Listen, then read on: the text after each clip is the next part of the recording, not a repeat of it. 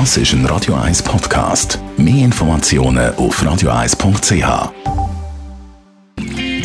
Grünen Minuten auf Radio 1 werden Ihnen präsentiert von Energie 360 Grad. Machen Sie es wie immer, aber umweltfreundlicher. Mit den intelligenten Energielösungen von Energie 360 Grad. Im Alltag verwenden wir täglich Produkte, um unseren Körper zu pflegen oder zu verschönern. Bianca Schweiter von der Umweltarena. Muss man sich eigentlich äh, bei der Auswahl von Kosmetikprodukten auch Gedanken machen über unsere Umwelt?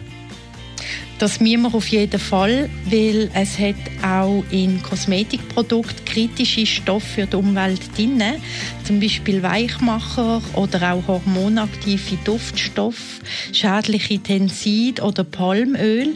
Oft werden für Palmölplantagen Regenwälder gerodet und es gibt auch Inhaltsstoffe in Kosmetikprodukten wie synthetische Konservierungsmittel und Duftstoffe, die bei Menschen Allergien oder Kopfweh auslösen Und es gibt also ein paar Stoffe in Kosmetikprodukten, die für unsere Umwelt und direkt für uns selber problematisch sein können Gibt es darum ein paar Alternativen, zum Beispiel Naturkosmetik?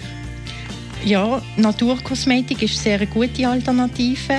Als Naturkosmetik werden Kosmetikprodukte bezeichnet, die aus natürlichen Rohstoffen hergestellt werden und schonender für Mensch und Umwelt sind. Es gibt aber keine internationale Definition und der Begriff ist eben auch nicht rechtlich geschützt, aber meistens sind bestimmte Inhaltsstoffe ausgeschlossen. Zum Beispiel hat es keine synthetischen Duft- und Konservierungsstoffe und Silikon in Naturkosmetik drin. Und Naturkosmetikhersteller setzen auf altbekannte natürliche Stoffe, die sie aus Pflanzen können gewinnen also oder auch Verzicht auf Erdölprodukte.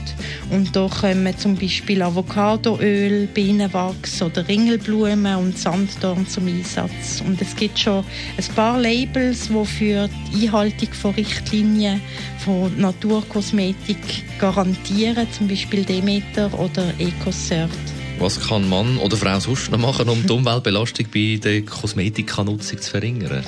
Wer Zeit hat, kann sich natürliche Kosmetikprodukte auch selber machen, zum Beispiel mit Blumen, Kräutern und Öl unter anderem Handcremes oder auch Mittel zur Haarpflege kann man einfach selber machen. Und da gibt es auch Kurs und Bücher, aber auch Tipps im Internet, zum Beispiel auf der äh, Seite vom WWF Schweiz oder auf www.nachhaltigleben.ch.